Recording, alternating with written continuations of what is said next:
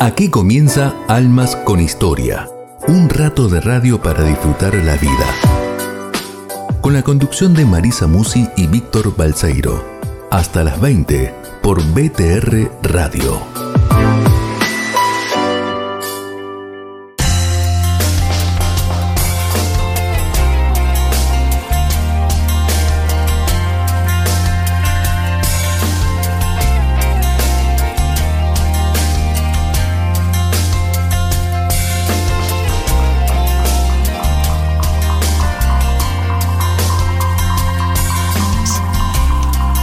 Qué linda esta canción Puente la que nos identifica. Hoy te busqué y te encontré.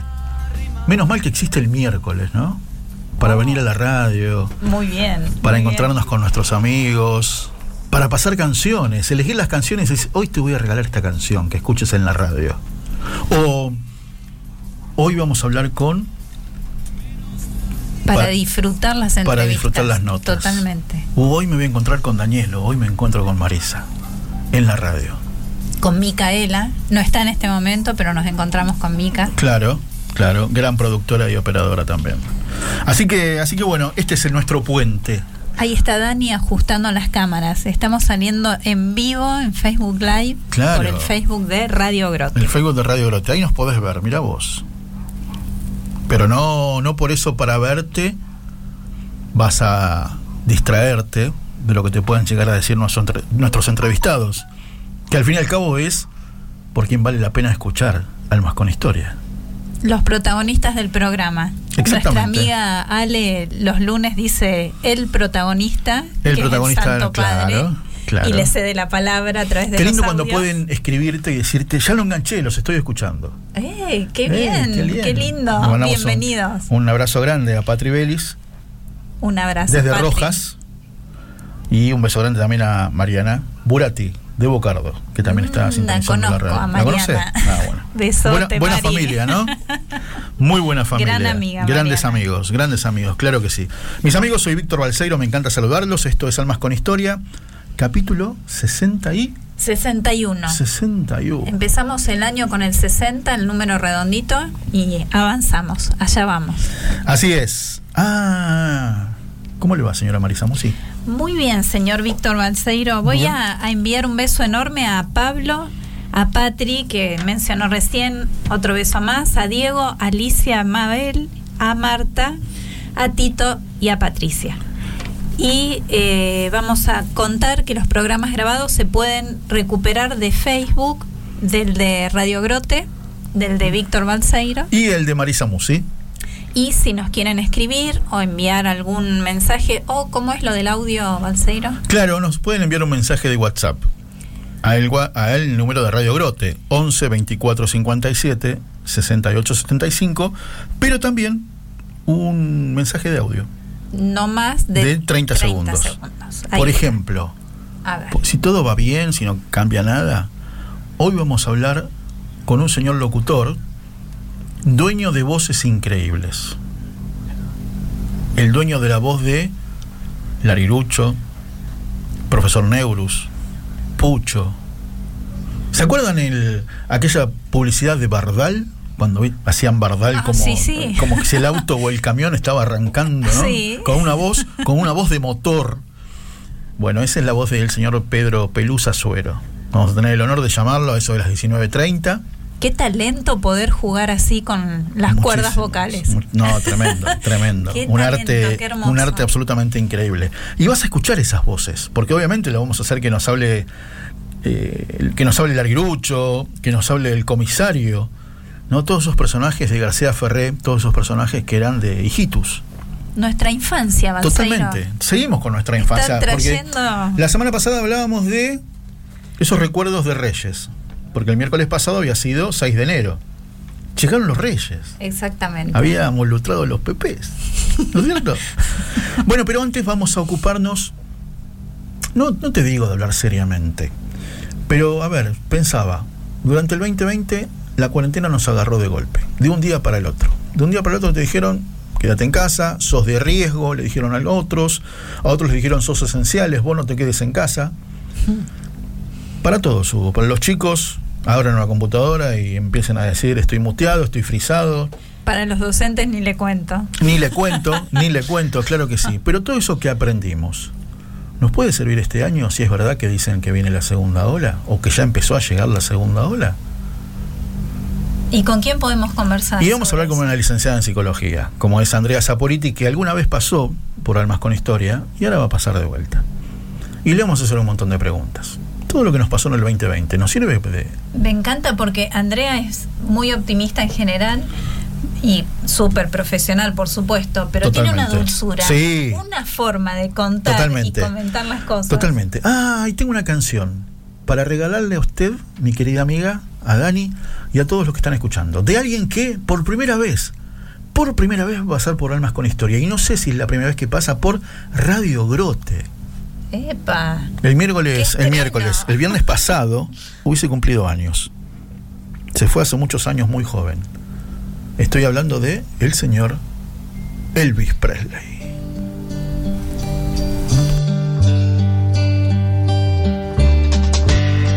Maybe I didn't treat you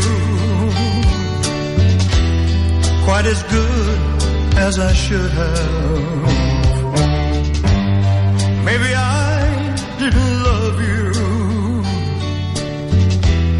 Quite as often as I could have.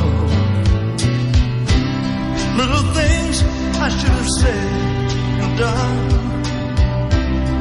I just never took the time. You were always on my mind. You were always on my mind. Maybe I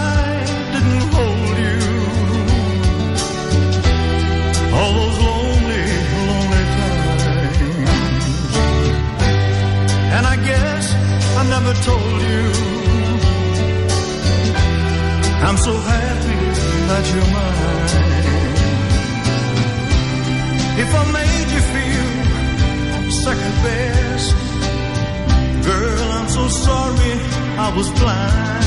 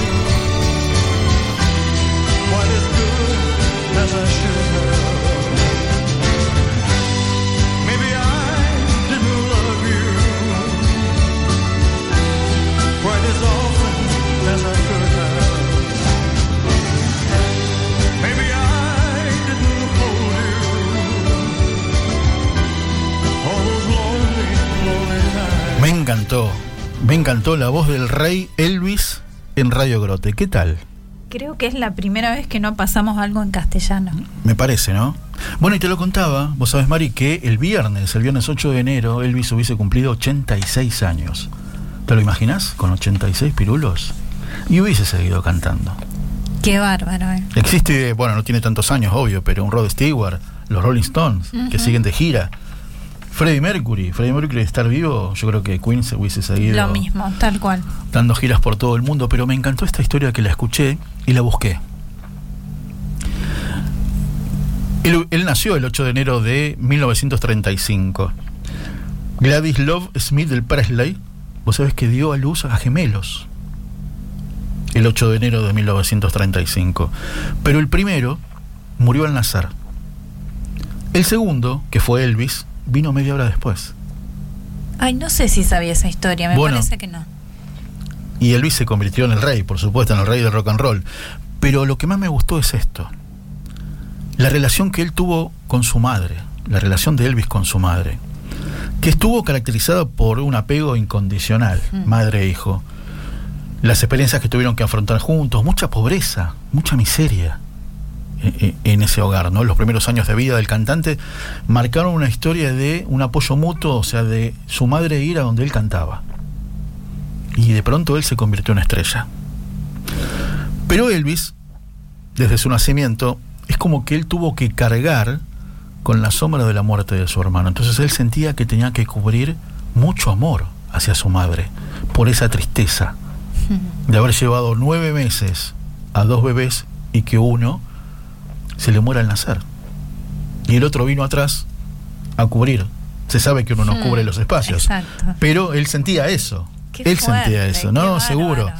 Sabemos que Elvis eh, murió el 16 de agosto del año 77 a los 42 años de un infarto. Lo fueron a buscar para una presentación, estaba tirado en, en el baño de su habitación y no pudieron revivirlo. Pero escuché esta canción y escuché esta historia y me gustó y dije, es digna de, de- de contarla en la radio.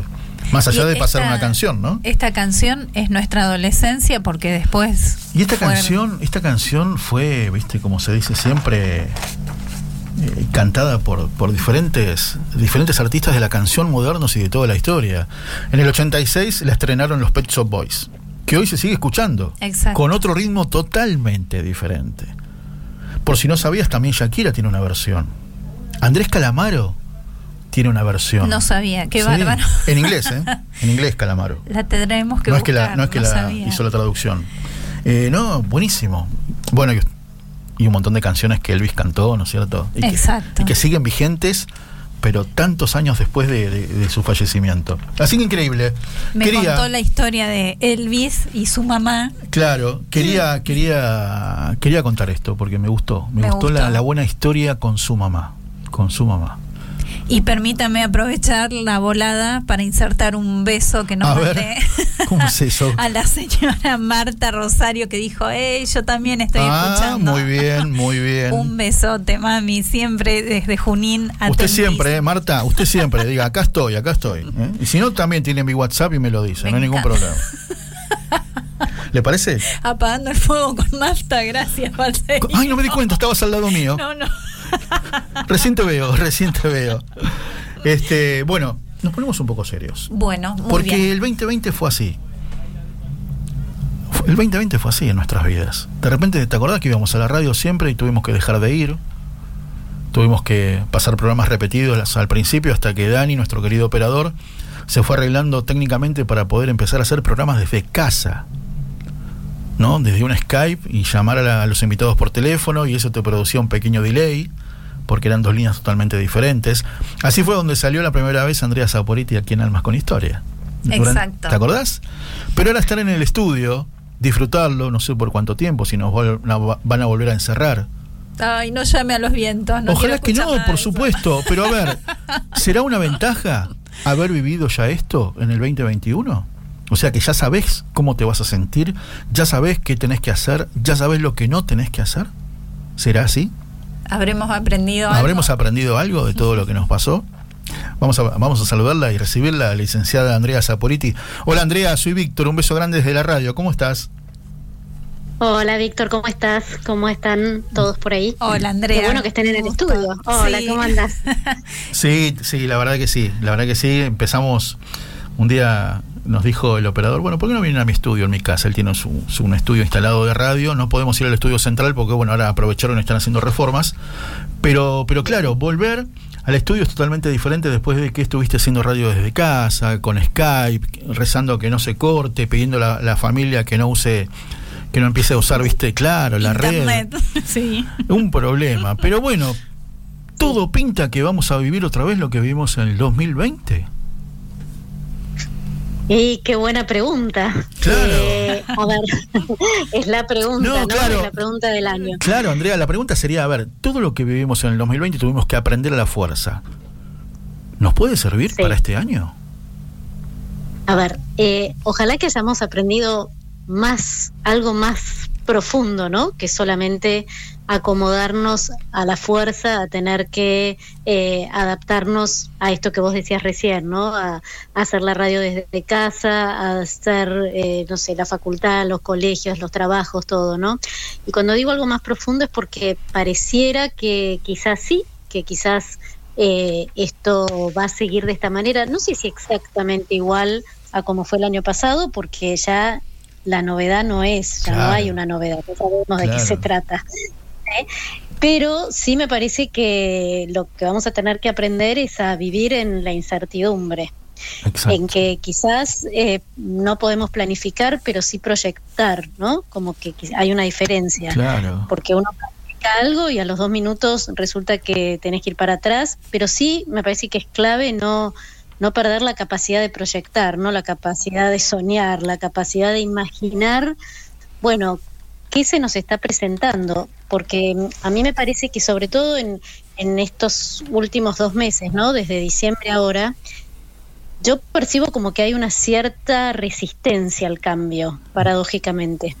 ¿no? Como una resistencia a que a querer eh, volver a lo conocido y me parece que lo conocido como lo conocíamos no sé si va a volver. Ojalá que sí, pero de todas maneras, aunque volvamos a lo conocido, va a ser diferente porque porque esto es un proceso de cambio mucho más profundo, ¿sí? Fíjate que, que en cualquier parte del mundo que toques un botoncito para ver qué pasa en, no sé, mirás el, ¿te acordás cuando uno era chico y jugaba con el con el mapamundi, ¿no? Que giraba y decía, a ver, pongo el dedo a ver qué país. Y bueno, hoy país que mires, país que está también atravesando nuevas olas, la nueva, la tercera, la cuarta, qué sé yo. Tal cual. Bien, pero me parece que, que el punto es empezar a comprender que tenemos que encontrar respuestas nuevas a las situaciones que estamos viviendo. Las que teníamos ya no nos sirven, las conocidas evidentemente no nos sirven. Entonces, bueno, creo que ese es el gran desafío, ¿no? El, el aprendizaje más profundo, además del haber aprendido a manejar Zoom, a manejar Skype, a manejar todas las redes y a la vez a seguir aprendiendo. Pero bueno, no es fácil. Qué bueno. qué no bueno es fácil, justamente. Andrea, para quienes lo pasaron bastante mal y más difícil que tener que aprender Zoom y Skype, ¿qué, qué palabras y qué actitud? Porque a veces uno da respuestas que parece que, que salieran de la boca para afuera y, y el otro se queda como mirándote, como diciendo, che, no tenés corazón, no, no estás resonando conmigo.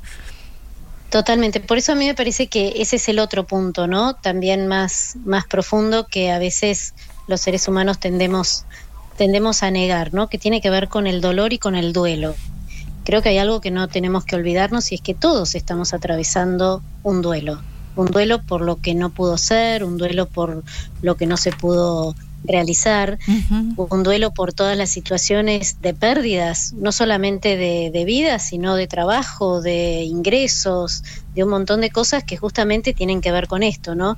Entonces, a mí me parece que, que en esas situaciones creo que es muy importante, eh, va a sonar raro lo que voy a decir, pero, A pero ver. realmente creo que es así, creo que es no perder la confianza la confianza no solamente en uno mismo y en los recursos que seguramente están, sino no perder la confianza en la vida. Eh, porque de alguna manera la historia de la humanidad nos ha demostrado que ha habido miles de estas situaciones planteadas de diferente manera y la vida de todas maneras continuó. Tal Y creo que ahí es donde tenemos que eh, como apoyarnos y ayudarnos entre todos. Creo que a pesar de que hay un plano, sí es como un plano donde eh, lo único que se ve son como contrapuntos, ¿no? Y contradicciones eh, en muchas en muchas situaciones. Creo que de fondo tenemos que recuperar la humanidad, ¿no? Lo que nos une a todos, independientemente de las ideologías, de los pensamientos, de, de un montón de otras cosas. Y lo que nos une a todos es el querer seguir viviendo. Entonces ahí es donde me parece que es clave eh, no solamente la confianza, sino la ayuda, ¿no? El aprender a ayudarnos entre todos, realmente ayudarnos y ayudarnos con lo que cada uno puede desde donde puede. Eh, esto de, de, desarrollar la solidaridad, pero de adentro, ¿no? De fondo. Me parece que ese es, eh, serían como, como las, las dos pilares que, que bueno, que a lo mejor pueden dar un poquito de esperanza para aquellas personas que realmente la están pasando mal, y son muchas. Y, pasándola mal también me refiero a, no sé, a todo, todos los médicos, enfermeras que están en, al frente de un montón de situaciones y que lo viven día a día y que realmente, eh, nada, creo que, que, es fundamental no, no olvidarlos, ¿no? Tal cual, sí. Y el, hablabas de la memoria de lo que ya pasó y pudo ser superado. ¿Eso fortalece psicológicamente, digamos, nos para en un mejor lugar para afrontar lo que viene? Eh, en algún punto sí, porque como dije antes, ya no es la novedad. ¿sí? Ya hay cosas que sabemos cómo son y de alguna manera, bueno, cada uno fue resignificando y desarrollando nuevos recursos. De todas maneras, eh, obviamente que también hay un agotamiento muy grande y un cansancio muy grande, ¿sí? Porque eh, ese cansancio eh, se manifiesta claramente en esto que, quizás hoy está sucediendo, ¿no? La necesidad de salir, la necesidad de, estar en contacto con otros, el tomar aire, ¿no? Entre comillas. Sí. pero bueno, creo que, que todo lo vivido nos tiene que fortalecer para, para bueno, eh, buscar la mejor manera de, de, seguir esto, ¿no? De seguir viviendo y encontrando los recursos eh, necesarios para poder para poder transitar lo que venga. Hay una hay una frase que a mí me gusta mucho y creo que aplica para este tiempo casi literal que dice cuando aprendí todas las respuestas me cambiaron las preguntas. Sí. Qué bueno. Muy bueno. Y bueno, me parece que, que esta es la clave tenemos que encontrar nuevas respuestas y nos tenemos que ayudar entre todos a encontrarlas. Entonces creo que cuando nos resistimos a buscar nuevas respuestas, la cosa pareciera ser que se multiplica y pareciera ser que este virus, que es invisible, pero que está, cambia, no sé qué pasa, se multiplica. Bueno, quizás tenemos que parar y decir, a ver, ¿qué, qué tenemos que aprender de todo esto, no? Una de las cosas, Andrea, que, que, estuvo bueno durante la durante la pandemia del, del 2020, uno veía la tele y veía los noticieros y miraba que fulano de tal se tuvo que reinventar, ¿no es cierto? Tenía un gimnasio y de repente corrió las máquinas y trajo cajones de verdura y convirtió en una verdulería. O la parrilla, por ejemplo, la parrilla Don Julio, una de las parrillas más famosas de Buenos Aires, empezó a vender eh, carne, carne cruda, ¿no es cierto? Porque la gente no podía ir a comer al lugar. Eso decían, ¿no? Se llama reinventarse. ¿Por qué si yo estoy mirando y pienso, no, yo no, ¿cómo me voy a reinventar? ¿De qué? ¿Cómo hago? ¿Qué herramientas uso? ¿Por qué pienso que eso es para la tele o para otro y para mí no? Bueno, porque a veces nos quedamos demasiado mirando para afuera. Y me parece que, que quizás eh, la clave sea, en vez de mirar a lo mejor tanto, ¿sí? tantas noticias y tanta cosa que a lo mejor eh, genera más temor y más eh, y paraliza, a lo mejor detenernos y empezar a mirar para adentro y empezar a preguntarnos a ver qué puedo hacer con lo que tengo, con lo que hay, ¿sí? con lo posible. Me parece que este es el tiempo, es el tiempo de dos cosas claves. Una es el tiempo de las evidencias, todo se pone en evidencia. Sí. No hay espacio para, para, eh, em, para distraerse. Y por otro lado, me parece que es, es el tiempo de esto, de, de mirar qué es lo posible, qué es lo que puedo y cómo puedo a lo mejor eh, unirme con otro y a lo mejor ayudarnos y cómo, cómo, puedo entablar, digamos, un, una red. Me parece que es, ese es el otro concepto, ¿no? Clave, como cómo armar redes, redes de ayuda, redes de contención, redes, donde cada uno pueda aportar lo que pueda aportar. Sí, claro. Me parece que, que, esto, que esto es clave. Lo que pasa es que, a ver, me parece que estamos como navegando hacia y transitando un nuevo paradigma que no lo conocemos, no, no, no lo sabemos cómo es. Vamos como navegando oscuras, pero Claro, por eso claro. creo que, que, que la confianza es clave. En Sí. general hablamos de, del poder de la oración y de estar de rodillas más que nunca en este momento. Para quien no es creyente, Andrea, eh, por ejemplo, ubicar la, la mente en el agradecimiento, en poder recuperar cada día, bueno, doy gracias, no sé, desde la salud a- al techo que me cubrió, al vestido. eh, es algo que ayuda, es algo que reubica mejor a la persona, la fortalece. Eh, absolutamente. Mira, eh, justamente hoy leía un, un artículo que hablaba de, de varios estudios científicos que demostraban cómo el agradecimiento y la práctica y el cultivo del agradecimiento permitía desarrollar nuevos circuitos neuronales que generaban un mayor bienestar. Y yo creo que en realidad eh, un poco esta es la clave, ¿no? Es recuperar valores esenciales que tienen que ver con la naturaleza del hombre, que más allá de la creencia de cada uno, implican un, un desarrollo de lo que tiene que ver con la espiritualidad.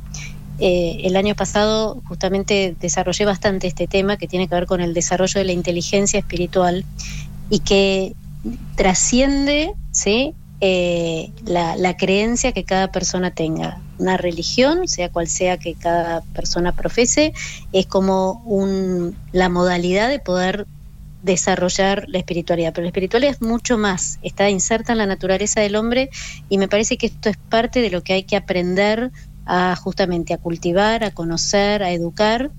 ¿Para qué? Para poder eh, encontrar nuevamente el sentido. Es la que nos permite ir como al núcleo de las cosas, ¿no? A- al fondo. Y a la vez a preguntarnos, bueno, ¿cuál es el sentido que tiene todo esto? ¿Para qué? ¿Sí?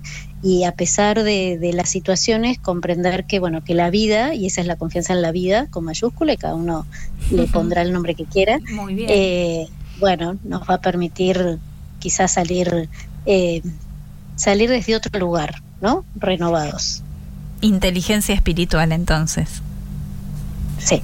Muy bien, muy es bien. un concepto relativamente nuevo, pero vas a ver que va a empezar a escucharse bastante. Muy bien. ¿Dónde te encontramos, Andrea, para consultar, para ver? ¿Tenés eh, videos, eh, material subido? Sí, sí, eh, lo pueden ver en, en el Instagram, que es andy.saporiti.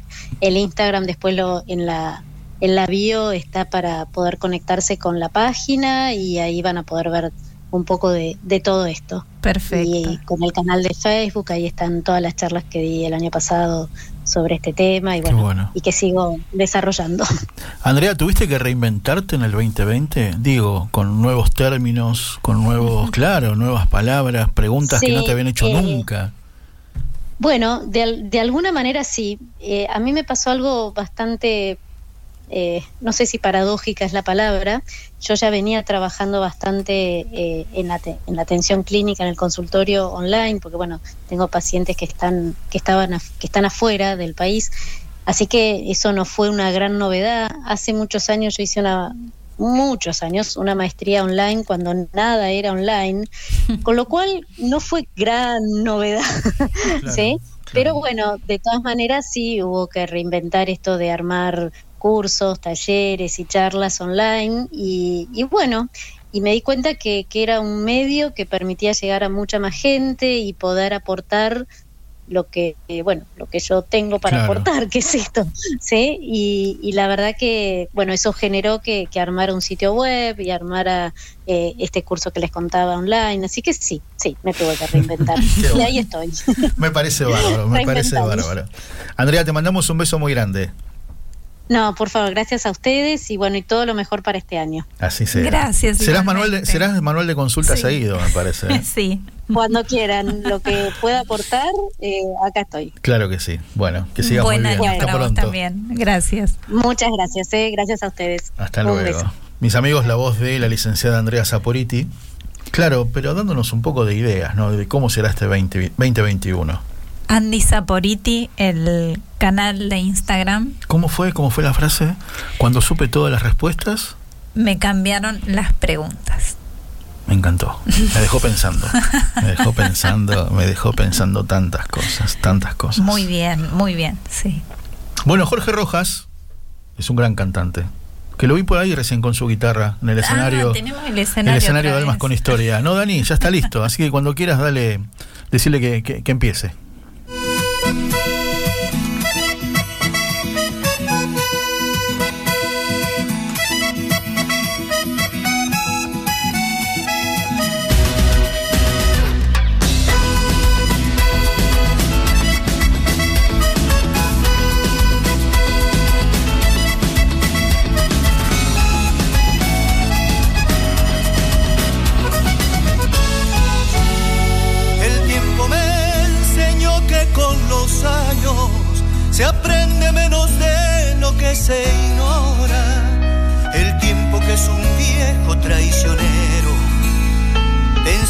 Cuando ya llegó la hora.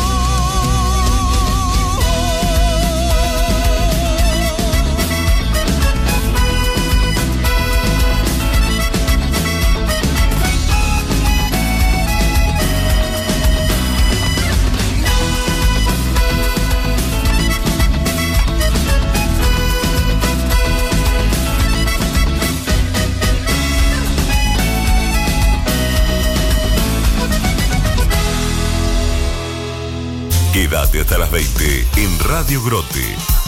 Siempre hay una historia para tu alma.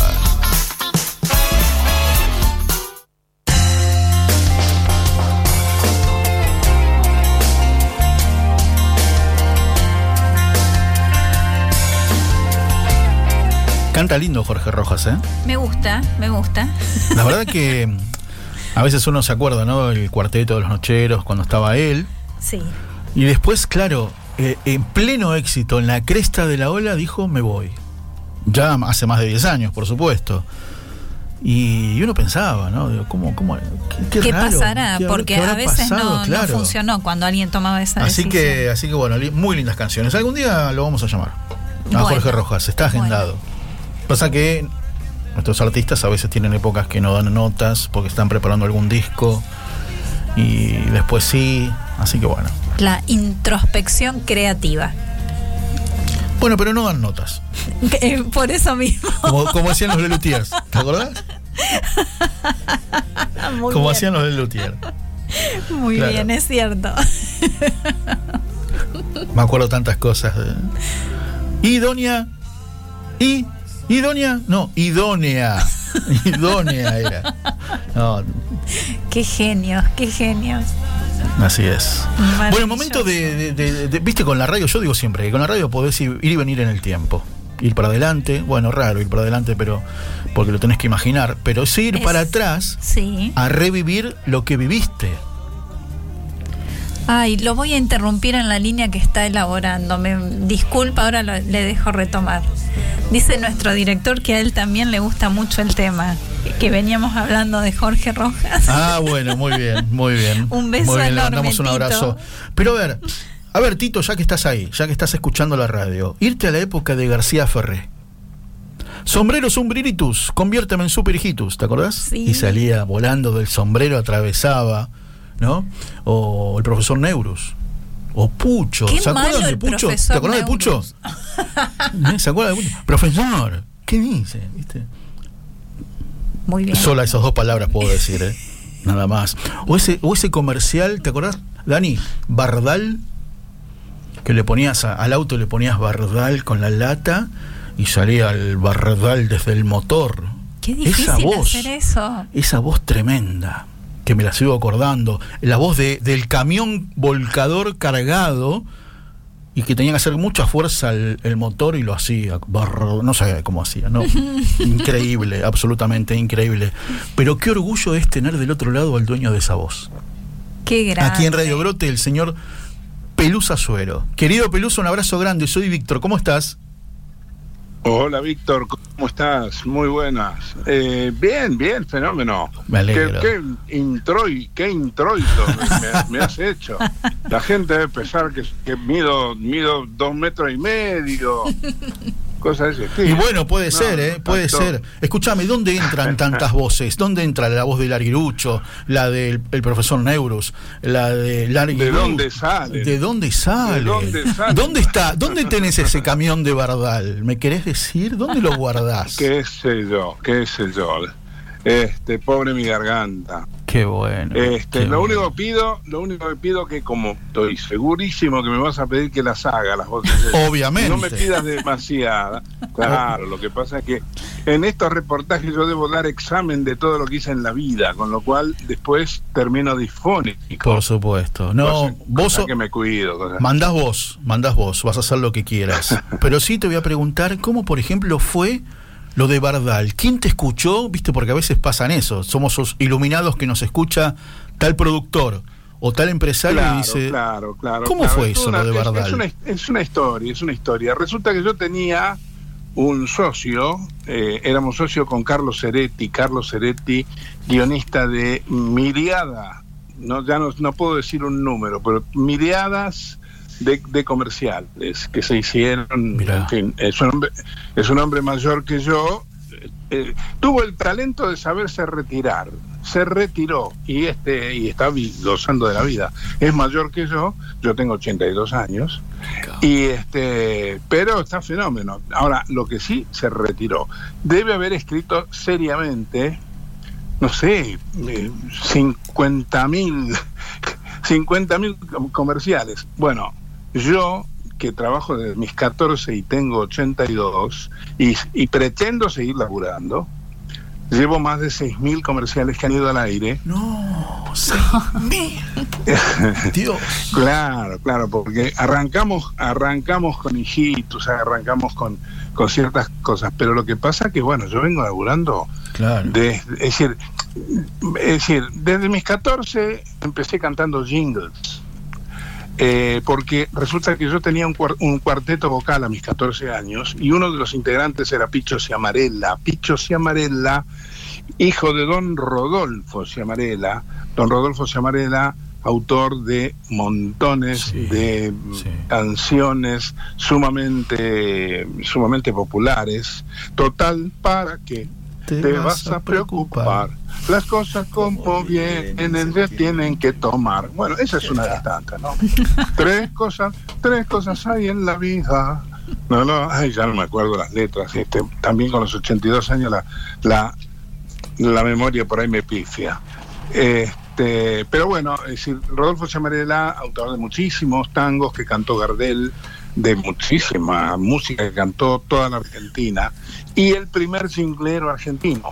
Ah, Entonces cuando don, cuando cuando don don Rodolfo se enteró de que el hijo tenía un cuarteto, inmediatamente nos metió dentro de una sala de grabación, cosa que yo me asombré y, y aparte a partir de ahí este me hice amigo de los técnicos, les pedía permiso para ir a ver cómo grababan, me permitieron y bueno, a partir de ahí no paré hasta el día de hoy.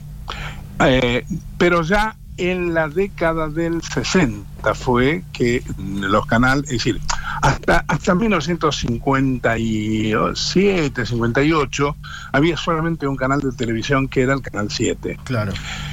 Pero después, en el, en el mismo tiempo, se abrieron el canal eh, 9, 11 y 13. Y posteriormente el 2 Sí. hasta hasta hasta el, el- canal 7 hasta que se abrieron los canales de la competencia para poder reproducir un, un film directamente lo proyectaban contra una pantalla y con una de las cámaras tomaban la proyección. Pero eso hacía que tuviera muy poca definición. Más que los televisores eran a válvulas, más que las antenas de, cada, de cada casa se tenían que sintonizar. Bueno, la cuestión es que no se podía, no se podían ver los bien los títulos, por esa causa las películas no se podían pasar en televisión. Y existían en publicidad lo que se llamaron los monstruos sagrados. Pinky, el negro Brizuela Méndez, eh, Cervantes Luro, todos locutores que en vivo y en el momento en que estaba uno viéndolos, estaban, estaban haciendo el comercial, porque también no existía el videotape, no existía la manera de grabar Mirá. la televisión. Cuando vinieron los canales nuevos, o sea, cuando se abrieron ya la competencia, trajeron el aparatito que se llama telecine. Y el telecine permitió pasar películas que se viese con mayor definición y se pudieran ver los subtitulados de las películas y por lo tanto nació el comercial de televisión filmado. Porque por otra parte, eh, antes, cuando no se podía grabar, tenían que salir con un camión de exteriores para hacer una toma de exteriores, o sea, prácticamente la publicidad era toda hecha dentro de estudios. En cambio, con una camarita de 16 milímetros, desde un helicóptero, desde un avión o desde un paracaidista o lo que fuere, Claro. se podía filmar, se podía filmar cualquier cosa. Por lo tanto, nació el cine publicitario y ahí yo estaba muy cancherito ya, porque sabía cantar, porque me había dedicado ya a la música profesionalmente, a pesar de que mi mamá sufría porque yo podía llegar a dejar mi estudio, que en ese momento seguía estudiando, pero finalmente lo tuve que dejar. Yo estudié arquitectura hasta el tercer o cuarto año aproximadamente. Bueno, mira qué retaíla que te estoy, te estoy tapando, no, no te estoy dejando decir absolutamente ¿Viste? nada. Qué cosas. Hermoso escuchar la Así son los locutores, ¿no? Hermoso. Dicen. Claro. Así. Bueno, por otra parte, me preguntaste una cosa que ya tengo que contar relativamente muy seguido, ¿no? Me imagino. ¿Y cómo llegó ese primer comercial de Bardal?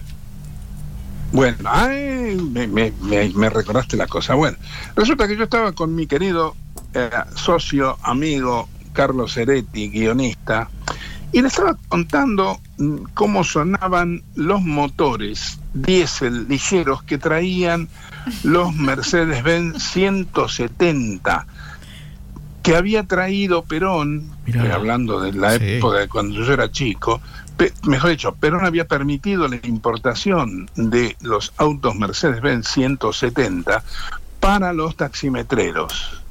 Y eran los primeros autos que tenían un motor diésel. Por lo tanto, para los chicos este, era una novedad. ¿Por qué digo para los chicos? Porque por otra parte, por los calores de Buenos Aires, Sí. los taximetreros paraban en las esquinas y abrían el capó para, para ventear eh, el, el auto porque hacía calor. Claro. Porque, ¿qué pasa? El motor diésel era muy duro para arrancar y por lo tanto les comía la batería. Entonces, abrían el, el, capó pero dejaban el motor andando y ahí estábamos los pibes mirando el motor y yo le contaba a Ceretti que el motor hacía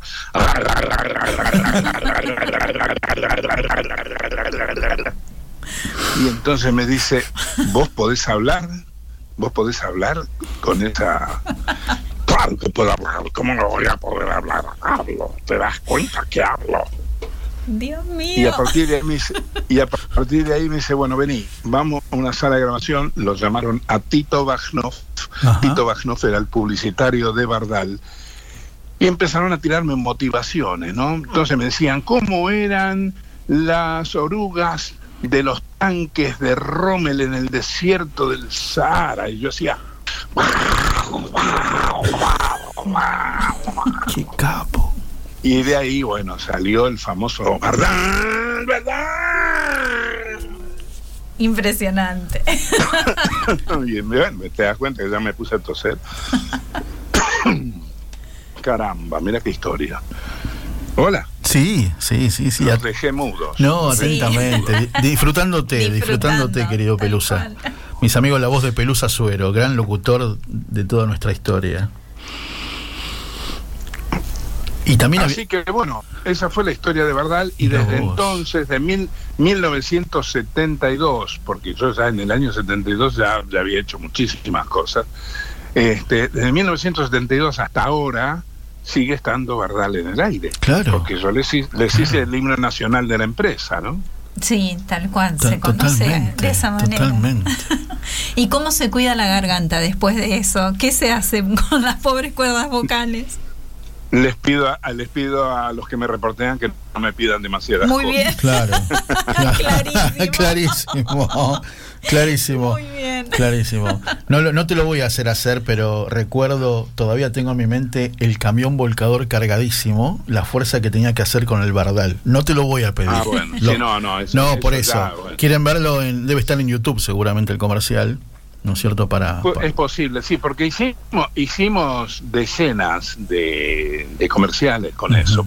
En su momento hicimos decenas. Y en este momento ya para cualquier producto eh, de Bardal, que tiene como 240 productos, una cosa así, siempre, siempre que se, se, se publicitan se pone de entrada y salida el sonido de Bardal. ¿no? claro, claro, claro. Porque también pasó otra cosa. Bardal, de entrada, era pique y potencia, pero cuando el petróleo se puso caro, resulta que pique y potencia iban en contra de la economía y por lo tanto eh, la empresa dudó dudó de seguir usándolo. Mira. y hubo un tiempito hubo un tiempito en que no lo usaron pero cuando lo dejaron de usar le cayeron las ventas y por lo tanto decidieron por siempre y, a- y así espero yo que sea porque yo cobro todos los años por, por de permitir esta cosa no Qué bueno. poquito poquito o sea soy un tipo me, me pongo a tiro viste pero eh, pero sigo agarrando algún manguito con eso Querido Pelusa, ¿cuándo llega García Ferré a tu vida con todos sus personajes? Bueno, la historia también es así. Había una chica que se llamaba Mariona Aramburu, que era eh, la voz de Anteojito. Y Ah. Anteojito y Antifaz, Anteojito y Antifaz eh, era una tira que hacía García Ferré cuando está- en los últimos momentos en que todavía seguía haciendo eh, spots publicitarios.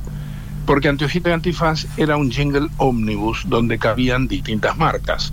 Los gatitos de San Andrés, este, otras marcas que competían, todos funcionaban dentro de una aventura que presidían Antojito y Antifaz. Entonces, ¿qué pasa? Siempre los diálogos eran entre Antojito y Antifaz, Antifaz y Antojito, Antojito y Antifaz.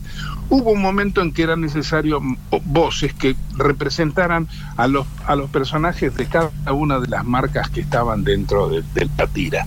Y entonces Marión, que me conocía muy bien porque trabajábamos prácticamente todos los días grabando, te digo que llegábamos a grabar sábados y domingos y a- hasta las 10 de la noche, 11 de la noche, 1 de la mañana, porque era el boom de la publicidad y por eso te digo que llegué a más de 6.000 comerciales, ¿no es cierto? Wow. Este, ya, ya no es la época de, de- de esas macanas, pero eh, Marión le, le cuenta a García Ferrer que yo era un especialista en hacer voces de dibujos animados y demás.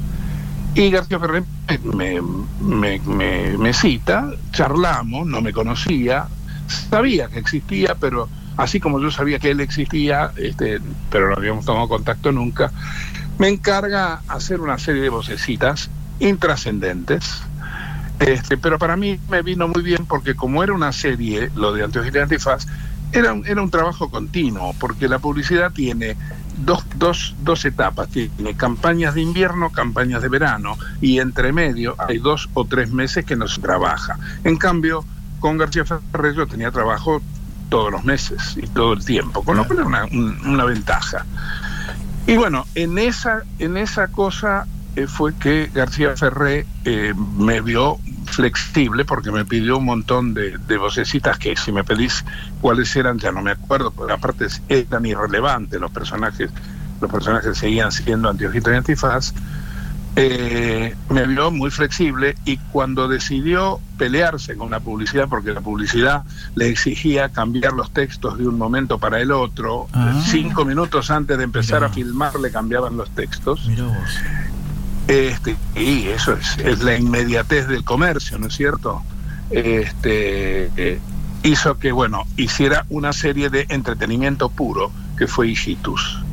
Se puso de acuerdo con Goar Mestre, Oh, eh, el dueño, el dueño del 13. Canal 13, cubano que había tenido algo así como 79 canales de televisión en Latinoamérica, tenía muchísima experiencia de televisión el hombre, y por lo tanto eh, la serie de Hijitus se pasaba un minuto por día, por día hábil, o sea, cinco minutos por semana, cinco minutos distintos por semana, y ahí me pide que yo haga Larguirucho, Pucho, Serrucho y el profesor Neurus. Este, por lo tanto, bueno, yo empecé haciendo eso- esos personajes. Con el tiempo, eh, García Ferrer tenía una característica. Él tenía un cuartito en su oficina donde tenía todos los personajes que había hecho en su vida previamente a, ser famoso. Debía tener, no sé, pero me imagino 50, 60 personajes y cada uno de esos personajes preparado como para ser insertado en, cual- en tanto en las series de hijitos como en las películas como en lo que fuere. Este, y por lo tanto empezó a pedirme más personajes, más personajes, más personajes. Y en los siete años que trabajé en la tira de Hijitus, llegué a ser 16 personajes distintos. Wow. Qué maravilla. Este, la característica también es que el guionista, que se llamaba eh, Néstor D'Alessandro, era también la voz de Hijitus, era la voz de Pichichus, era la voz de, de Don Negro, era la voz de un montón de otros personajes. Y prácticamente, y yo hacía Larguirucho, Pucho, Serrucho, el profesor Neurus, el búho de la bruja Cachabacha, el director del museo, el comisario de Trulalá, el, el que era el comisario de, de la, de la comisaría de- del pueblo. ¿Cómo eres el comisario? El cabo, el cabo Lópezito, que era, que era cordobés. Este, que es- bueno, el, el comisario era correntino. Y ese, ese, ese es el único personaje que no le pertenecía a García Ferré. Mira, Ese, persona, ese personaje lo había inventado yo previamente a trabajar con él, trabajando en la revista Dislocada. Yo trabajé en la revista Dislocada entre 1958 y 1960. Que ahí, bueno, me fui porque me, me dediqué directamente a trabajar en los comerciales de televisión a partir de 1960. Eh, y ahí, bueno, era una catarata de, de trabajo, ¿no? Eh, y resulta que en la revista Dislocada, que era un... Lo, cual- yo estoy seguro que vos sabés de qué se trata. Sí, claro. Pero, pero mucha gente no tiene la menor idea. Era un programa de radio. Antes de que existiera la televisión masiva que hoy existe, la radio era la reina. Y por lo tanto, Radio Splendid, los domingos a las 12 del mediodía, paraba todas las mesas de ravioles. O sea, no se comían los ravioles hasta que no se escuchaba la revista dislocada. En la revista dislocada trabajaban los grandes cómicos de la Argentina, entre ellos el mismo año que yo empecé a, a cantar en la orquesta de Santos Lípez, que es decir, era, un- era un programa eh, impresionante. Tenía orquesta propia, una orquesta de 20 músicos del programa. Y yo era un cantante, uno de los cantantes. Y, y el Gordo Porcel eh, em- empezó, inauguró su trabajo en 1958, teníamos la misma edad. Y ahí nos hicimos grandes amigos, lo acompañé prácticamente hasta la muerte al gordo, hasta la muerte al gordo, este, como amigos, por supuesto. Y bueno, a partir de ahí, eh, para ganarme un mango más, eh, Delford, Delford, que era el, el director de, de la revista Dislocada, para tener actualidad compraba libretos y él como libretista tenía el seudónimo de llamarse Armando Libreto, porque compraba libretos y armaba el libreto. Qué bueno.